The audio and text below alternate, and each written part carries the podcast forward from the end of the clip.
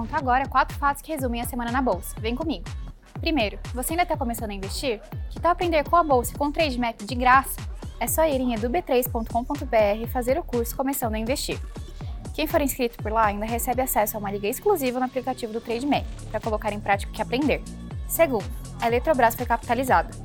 Isso significa que o governo federal não é mais o acionista controlador da empresa. Para entender mais sobre esse processo, dá uma olhada no minuto do dia 14 de junho.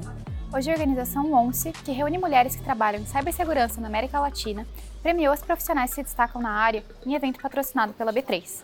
Para conferir a cerimônia completa, é só clicar no link aqui na descrição. A Petro Recôncavo realizou hoje uma nova oferta de ações.